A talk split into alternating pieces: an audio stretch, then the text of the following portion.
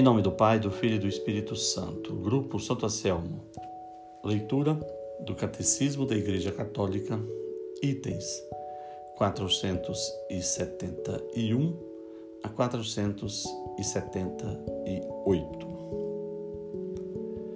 A alma e o conhecimento humano de Cristo.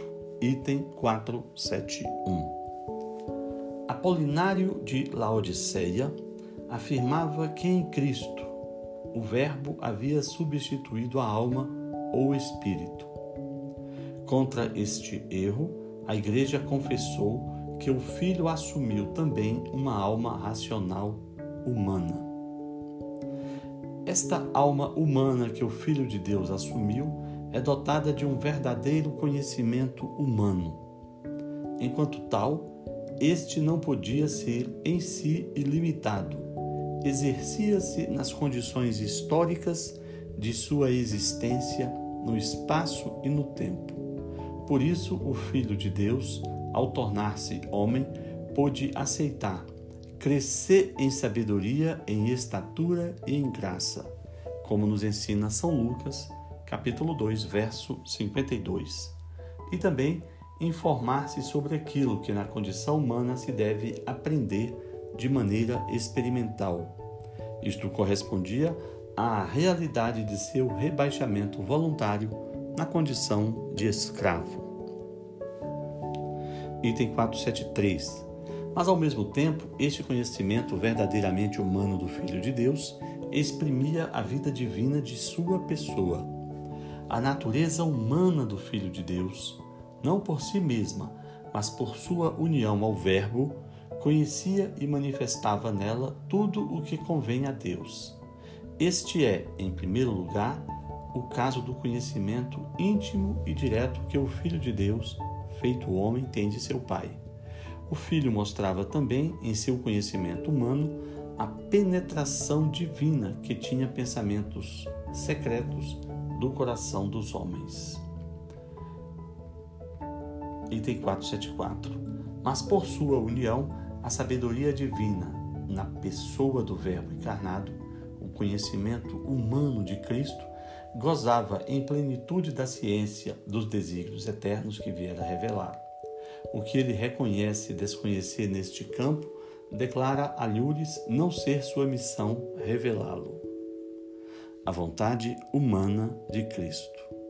Item 475.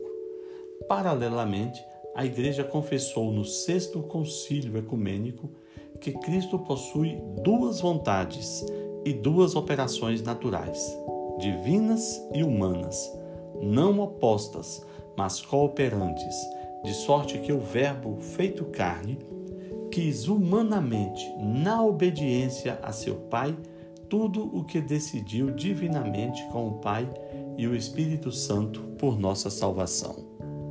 A vontade humana de Cristo segue a sua vontade divina, sem estar em resistência nem em oposição em relação a ela, mas antes sendo subordinada a esta vontade todo-poderosa. Item 476 O verdadeiro corpo de Cristo. Visto que o Verbo se fez carne, assumindo uma verdadeira humanidade, o corpo de Cristo era delimitado. Em razão disso, o rosto humano de Jesus pode ser desenhado. No sétimo concílio ecumênico, a Igreja reconheceu como legítimo que ele seja representado em imagens sagradas. Item 477. Ao mesmo tempo, a Igreja sempre reconheceu que no corpo de Jesus, Deus, que por natureza é invisível, se tornou visível aos nossos olhos. Com efeito, as particularidades individuais do corpo de Cristo exprimem a pessoa divina do Filho de Deus. Este fez seus os traços de seu corpo humano, a ponto de, pintados em uma imagem sagrada, poderem ser venerados, pois o crente que venera a sua imagem, venera nela a pessoa que está pintada o coração do Verbo encarnado. Item 478. Jesus conheceu-nos e amou-nos a todos durante sua vida, sua agonia e paixão, e entregou-se por todos e por cada um de nós. O Filho de Deus amou-me e entregou-se por mim, nos diz São Paulo em Gálatas 2,20. Amou-nos a todos como um coração humano.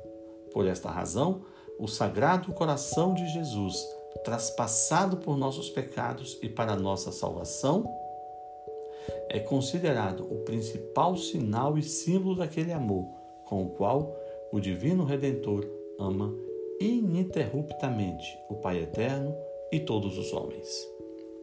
Meus caros, é preciso lembrar aqui, como dito no texto, que o nosso Senhor, ao se encarnar, assumiu completamente uma natureza humana e um corpo humano e se fez em tudo igual a um ser humano, com exceção do pecado. Mas essa humanidade integral de nosso Senhor passou a coexistir com a sua eterna condição divina. Então, a natureza divina, na pessoa de Jesus, agregou-se à natureza humana. É uma só pessoa, a pessoa de Jesus, com duas naturezas: a natureza divina do Verbo eterno, do Filho de Deus, gerado antes de todos os séculos, e a natureza humana que ele adquiriu por ocasião da sua concepção no seio de Nossa Senhora. E essas duas naturezas, sem confusão e sem fusão e sem misturar-se, permanecem íntegras até hoje. E durante o tempo de vida na terra, como diz o texto do Catecismo, o nosso Senhor submeteu integralmente a sua natureza humana à natureza divina em uma perfeita e total obediência ao Pai. Que Deus os abençoe.